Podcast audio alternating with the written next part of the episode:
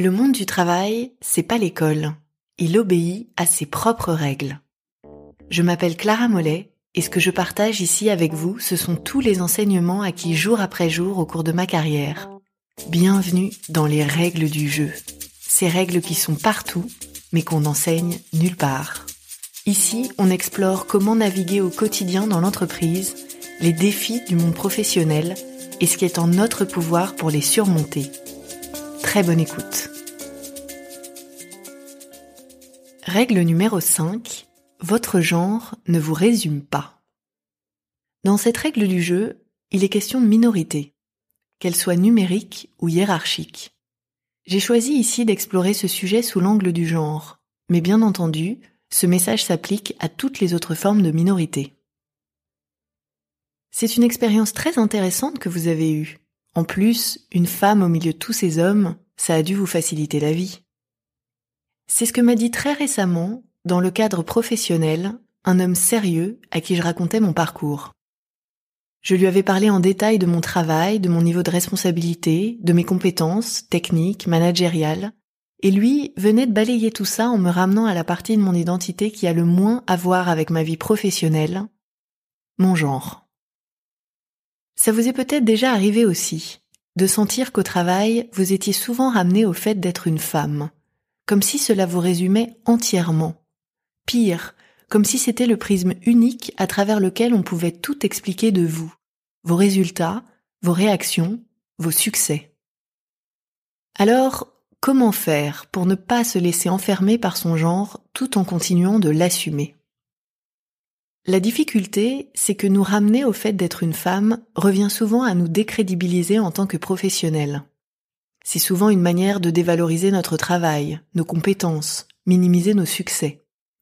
Comme dans l'anecdote que je viens de raconter, en insistant sur le fait que j'étais la seule femme parmi des hommes, il a sous-entendu que ce statut d'exception m'avait facilité la tâche, et donc dévalorisé mon mérite.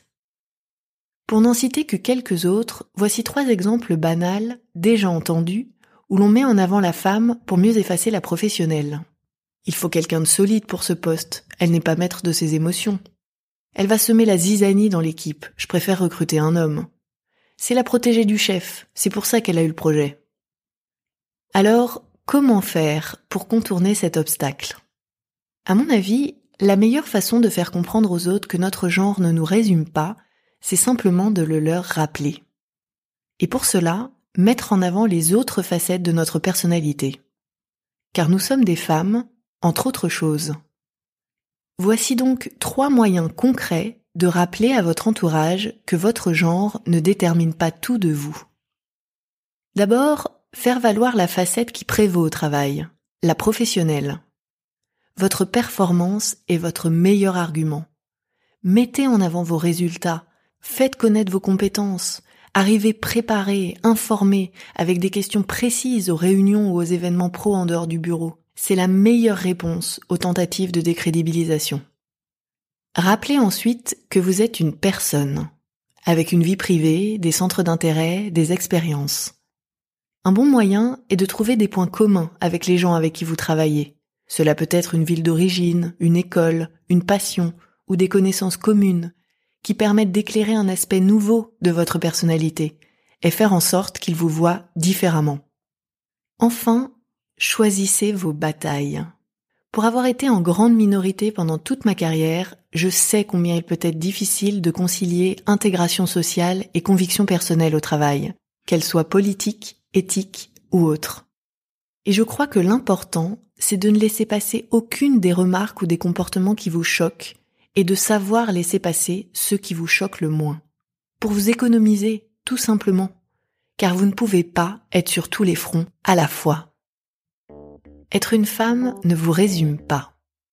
Or dans l'entreprise, certains ont parfois tendance à l'oublier. C'est donc à vous de le leur rappeler. C'est la règle du jeu, alors à vous de jouer.